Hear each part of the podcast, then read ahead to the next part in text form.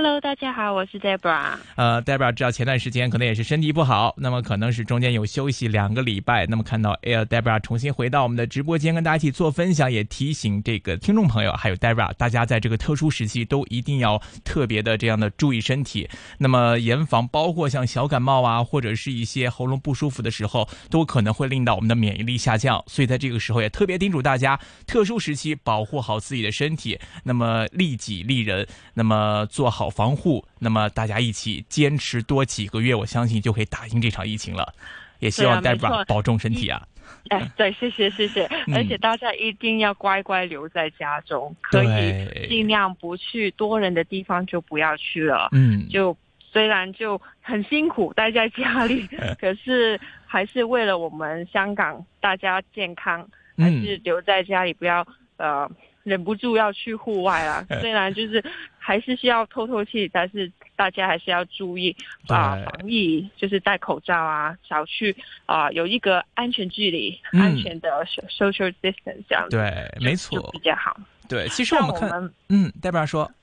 对，像我们呃现在呃很多朋友啊都会在家工作，就是 work from 啊 work from home 嘛，或者是 home office 啊，那我们就已经。很少面面碰面去开会嘛，嗯，那现在我我们通常都会用一些软件啊，像我们最近非常非常火热的就是 Zoom 这个，在 除了因为它很方便以外，就是啊还是因为它在一个安全上面有一些漏洞，嗯，就是最近就有一批有一批账号账户的号码就被公开啊贩卖啊，哦，然后就有。将近五十万组的 Zoom 的账号呢，就免费赠送给呃大大众需要的这些呃黑客。哇！那所以这个账号密码是指什么呢？就是我们的一些会议室，如果大家有用过 Zoom 的话，知道因为它是开会啊或者视频的一个多人软件嘛。那么大家如果说我们要进入一个会议厅，那可能它有自己的账号，有自己的一个密码，我们可能呃去 click 那个账号或者是房间号码之后，还要输一组密码才能够进去。所以说现在是有五十万组这样的一个像会议室一样的账号密码免费赠送出来，就是大家都可以只要有账号密码就都可以进去了，是这种感觉哈。对，这些资料就包括了呃每个使用者的 ID 啊、账户号码啦，还有一个个人的 URL 的连接啊，还有会议的主持的密码。哇！然后，所以这些密码，因为有的人就这这些比较呃，我们觉得不是啊，很就是开个会，可能建立一个 ID，可能很很很不小心会用一到用到一些比较简单的密码，或者是我们在其他。呃，账户上面，呃，设定的密码可能是会一样的，所以在这个资料外泄以外，就可能会让一些黑客可以攻击到你其他呃一些比较重要的呃账户里面的一些资料，嗯，就比如比如呃银行啊，或者是其他呃电邮电邮啊那个账户，所以就在这个还还算蛮大的风险在在。在里面，而且大家平时想一想，就是我们很多时候工作中开会的时候，可能都是一个相对比较呃有具有一定的私密性或者一些机密内容在里面的，所以大家都会给一些会议室都会锁门，就好像是我们给一个会议室设密码一样。其实大家可能当中讨论那些问题是不方便给外人知道的。那么现在如果说这些会议的记录或者说我们的与会的人士都被公开啊，我知道这个 ID 是谁谁谁哦，他参与了某一个会议，那么当中会。当中，我可能如果知道这个会议室的这样的一个 name 和这个 password 的话，可能如果进去，可能就会在现场默默无闻、悄悄的，哎，就。窃听到了现场他们在这样的一个网络的一个会议室当中讨论到的内容，那这个这个会议就变得好像有点半公开的感觉。那如果说像一些商业竞争对手啊，或者说一些类似于招标啊之类的，可能保密性要求非常严格的一些会议，如果当中被讨论到一些细节被其他人知道的话，哇，那这个可能真的是会造成商业损失。那么包括个人的私隐可能都会被泄露到，这个应该还是一个蛮严重的一个事情哦。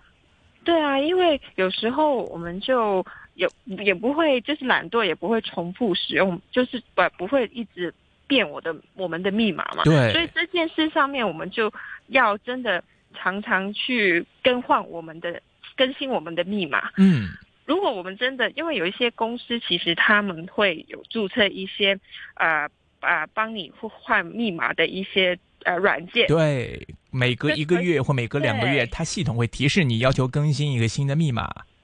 对，然后或者是它会帮你换的，就是要双重验证啊，至少就是你不。呃，你不换密码，可是需要你的个人的 Face ID 啊，或是对指模啊，或者给手机发送发送一个这个 message 去有一个验证码这样子。对对对，因为这这呃这次的事件呢，其实就是黑客呢拿到。这些 Zoom 的密码呢，他拿到里面一些可能是对于某一些公司或是呃会议里面的人是比较，刚刚你所说比较私密的，嗯，可能是比较重要的。他其他们啊这些黑客其实这次是啊要求，就有有一点点勒勒索，嗯，勒索的感觉的勒索对，然后他们要要求啊受害者呢要给呃。比特币支付两千美元的赎金，哇！然后呢才会啊，不然的话就啊会把他们的。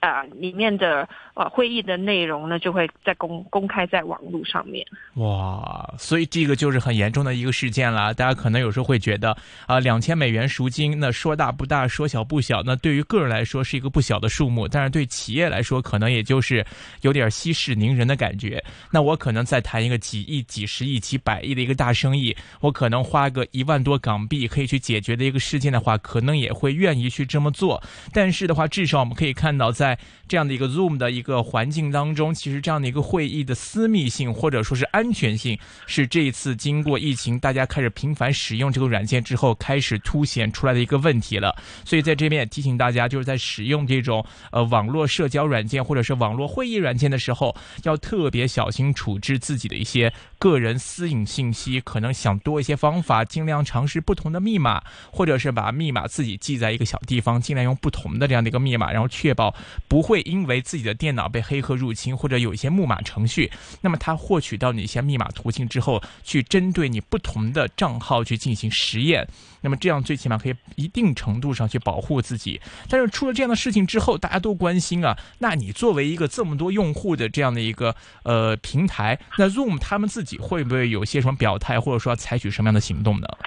呃，那么最近其实呃，Zoom 他们官方也呃发表了一些就是危机意识提高啦，他们啊也做了一些防备的呃措施，就是他们目前已经有专属的一些团队去反制这些恶意的攻击，而且呢就封锁大部分已经受害的一些账户，然后提防就威，这以免威胁。会扩大啦，然后也提醒呢，所有使用者呢，就更换啊比较高安全度的密码，不要只有啊英文或是有你们的出生日期啊，就比较啊综合性一点的密码，就是有中英啊，就是英文大小写啊，或者是数字啊，比较跟你没有太大联系的一些。密码的组合，然后他们也会持续啊去投入他一些新的科技来确保啊客户的一些资讯上面的安全。嗯，因为我确实之前我因为最最早大家密码可能都是数字啊为多，那么后来我们会看到越来越多的地方，他会要求啊你的密码要求有英文有字母就还有数字的组合，后来可能要求哎你这个当中必须要有下划线或者是有些标点符号才可以，或者说你还要分大小写，所以慢慢大家会觉得说啊好麻烦呐，然后就临时设了一个密码之后都不记得，其实我自己也遇到过这样的一个情况，所以我后来都会在自己的手。手机或者在某一个地方建立一个文档，会记录自己在不同平台上面用的账号跟密码的名称，针对它不同的密码要求。所以，如果大家真的会嫌麻烦，真的可以考虑采用一些自己的方式，然后去保证自己可以尽量可以使用不同安全系数或者不同内容的一个密码作为自己的一个隐私设定，那么保护自己的安全。而且，我们目前来看呢，Zoom 他们当然有一些专门的部门在应对这样的情况，但是他们也说了，他们的企业用户一般来说不会受到影响，因为他们。是有个自己的一个专属的登录系统，所以它目前主要针对的勒索的对象或者说是泄密的对象，还是来自于就是像我们这样普通老百姓的这种个人用户，这个风险比较大。那么目前呢，有专门团队啦在反制这些恶意的攻击，并且呢会封锁受害者账号，以免这样的威胁扩大。那比如说我是一个会议室当当中的常客，那如果说我个人的这个账号密码如果被盗的话，那我可能每次是在非本人的情况下进入会议室，而冒充那个人去参与会议，窃听会议内容。那这样的情况呢，他们也会做出一些相应的一些举措，那么去封锁这样的账号，避免被人盗用。同时也提醒大家，最重要还是要更换这个高安全度的密码。那么同时，他们也会采用一些新的科技来确保客户的资讯安全。所以大家不要看好像，哎，Zoom 是很方便，或者说其他的这种类似的软件很方便，但是大家在使用的时候，那么确实。还是要去留意现场使用的安全环境。那毕竟的话，我们看在现场里面，大家现场的一个会议厅，大家可以看到谁是谁，谁是谁。那么现场有没有一些这个保密处理？比如说没收手机呀，或者检查有没有窃听器呀，或者说是看一看这个人是不是要参与会议的人。大家还可以做到这样的一种去验证跟防护。但是如果我们换到网络上来，当然大家很方便了，可以避免因为疫情的关系避免接触，可以采用这种方式了。但是。哎，万一好像就是说大家。诶，如果账号被人盗用的话，或者是会议室中潜藏了不明人物的话，那这个可能诶也会有一些潜在风险在里面。所以就是一个新科技出来啊，大家确实看到会方便我们的生活很多。但是我相信它的一个配套体系的一个建立跟完善，还是需要更多的一个使用过程当中，大家不断去把它去更好的去完善的一个过程。所以相信那 Zoom 这一次是遇到了一个不小的麻烦，包括我们看资本市场上股价上当。时大家也是有了一些反应，会觉得说，哎，Zoom 是不是也有点不靠谱啊？会不会也有点风险潜在的问题存在？但是我觉得发现问题应该怎么来看呢？它可能也是会是一件好事，因为有了问题，解决问题才让它变得更好，避免以后出了大的问题。如果真的是因为一个 Zoom 出了一个大的一个安全泄露问题，造成一个生意出现多大的损失，那么。这个相关的人再来通过一些法律途径来向 Zoom 追讨损失的话，那那个时候造成负面影响可能会更大。所以还是就像我们看病一样，早发现早治疗，这样可才能确保这样的一个发展会更加安全、更加稳妥。那刚刚我们说的 Zoom 呢，其实在这次的疫情中啊，就大出风头。对，因为啊，这次的漏洞的问题呢，其实就让大家呃更关注它。那事实上呢，在去年四月的时候呢，Zoom 在美国 IPO 上市呢，仅仅一个月呢，它的市值呢就已经达到两百三十亿美元。嗯，那在十二月份呢，Zoom 的股价呢就回落到发行价附近。那就在 Zoom 因为啊漏洞这个问题呢，股价就持续走低的时候，就可是，在刚刚我们就一直聊到，其实。呃，Zoom 在发现它的呃呃这个保安问题以后呢，已经积极去呃对症对呃对症下药，去做一些很多防备的啊措施。那呃在去年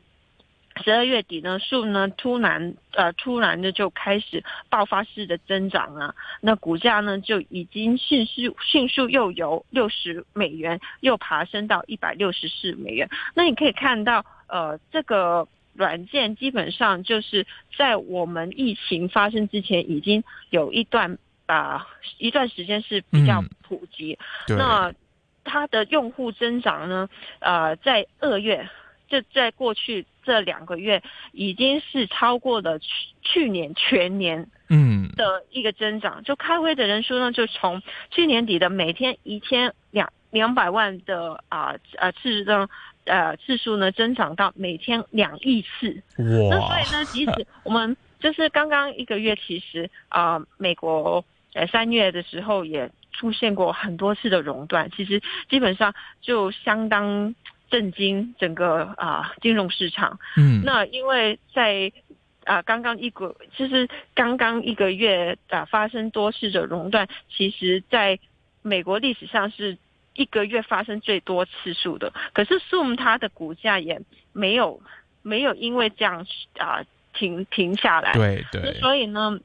所以看到在我们这个疫情下面，呃，有很多呃相关我们需要的一些日常需要，或者商务上，或者是日常生活上，其实都很都会让这些我们没有想到的啊呃呃一些公司，它的股价会在这个情况下不断上涨。嗯，确实啊，就是大家普遍都会觉得说，这是一个经济大环境不好的时代，那么这是一个大家要钱不要货的时代，大家都会觉得这是一个鸡犬皆会跌的一个时代。但是我们再仔细看看，在市场上，其实就像刚才 Debra 提到，就是在这样的环境当中，即便是。大势普跌，连续的熔断，那么迅速史上最快的一个牛市记录。但是我们看到像 Zoom 这样的一个疫情当中的一个股份，却走出了一套自己的一个行情。但其实大家 Zoom 现在很熟悉啦，都知道哎会找他来开做开会呀，进行一些这样的一个视频的一些会议啊。但是其实我不知道 Debra 会不会有这种感觉啊，就是好像这一次因为疫情，Zoom 这个软件哎突然一下怎么又进入大家的视野了？好像同行之之间或者大家都会，哎，突然给你介绍到说，哎，我们来用 Zoom 这个东西来开会。但其实我们传统上认为啊，就是如果说我们要开会，或者是做一些 interview，或者做一些东西的话，大家普遍第一，在几年之前，可能像 Skype 呀，或者是私人聊天用微信啊，或者 WhatsApp 呀，这些会比较多一点。哎，怎么突然这一下 Skype 看不到了，大家都转去 Zoom 这边了？对啊，因为之前很很久好几年之前，大家没有 WhatsApp 啊，或者是呃没有没有呃 Messenger 啊的时候，对对，都会用 Skype。对，很多我我想应该大家有二零零三年或二零零四年那个时候，大家应该都体验过用 Skype 去视频、去 interview，或者是去接一些就是电话或者接一些什么的。我记得当时其实 Skype 还是蛮火的，当时。对，我想应该就是我们那时候网络还不是这么这么发达，不会每个人都会有一台这个智慧手机，对，可能就是一定会用到电脑，对。然后可是 Skype 呢，我用过的时候呢，也是 电脑上面，然后呢，可是 Zoom 呢，就是电话上面啊，还有呢，他我觉得用过的客户会觉得很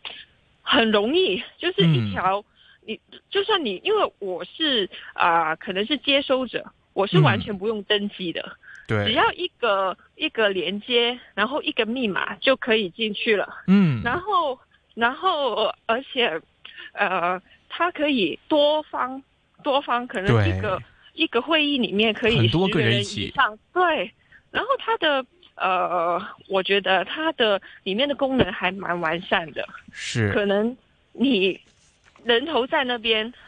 可是你可以把那个声音啊静音，嗯，然后呃，而且它的后呃那个背景也可以换。如果你是需要呃，可能你呃有其他工作你不不方便去露面，可是你想参与会议，就是你要听到会议里面呃所说的所说的话的话，也可以。呃，听到就可能你在忙手手头上的东西，可是你就啊不用露面，是它的里面的功能就比较完整，对，而且就是方呃也是非常方便的。对，所以我想 Skype 它现在的一个过气，可能也是有很多原因造成的。首先，大家也看到之前其实 Skype 它跟 Windows 这个系统啊是有绑定的功能的。就是说我只要安装了 Windows，那我里面必然会有一个附带的 Skype 这样一个程序，就好像大家有用谷歌服务包用安卓手机，里面一定会有 YouTube 或者有 Gmail 这样的一些 apps 在里面一样。所以当时以前是有这种绑定的，但是我们看在手机系统上面，啊，现在都是用安卓或者苹果，那么 Windows 的系统已经退出手机舞台了。那么这个给 Skype 它的一个植入呢，就造成了一个问题。那另外我们在个人的这样的一个 social media 的使用里面，大家可能更多用 WhatsApp、Facebook 或者是用 WeChat。的这些软件的话，令到 Skype 在个人通讯的这样的空间，哎，逐渐好像在变小。那另外的话，我们再来看它的一个使用体验方面，那么它的一个使用也是要来源于说，可能我们要建立一个关系，加下好友，加下 ID，那我们才能组，才能建立一个 connection。那有了这样的一个 connection 之后，我们才能够进行一个 group chat，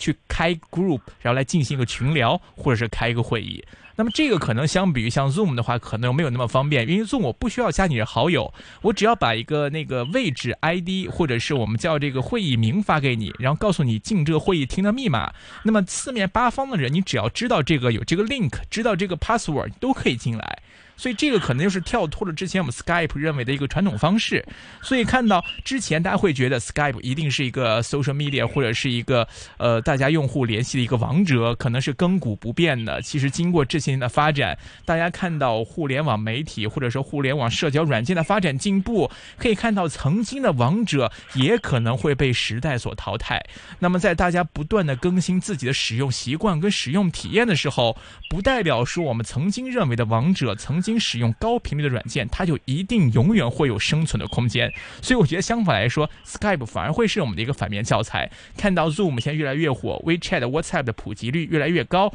，Facebook 成为我们生活中的一部分。现在我们回头再看看 Skype，它到底又去了哪儿呢？好的，那么今天也非常感谢呃 Debra 给我们带来的这些话题分享。时间关系，今天就先跟各位聊到这里，那么我们下期节目时间再会，拜拜。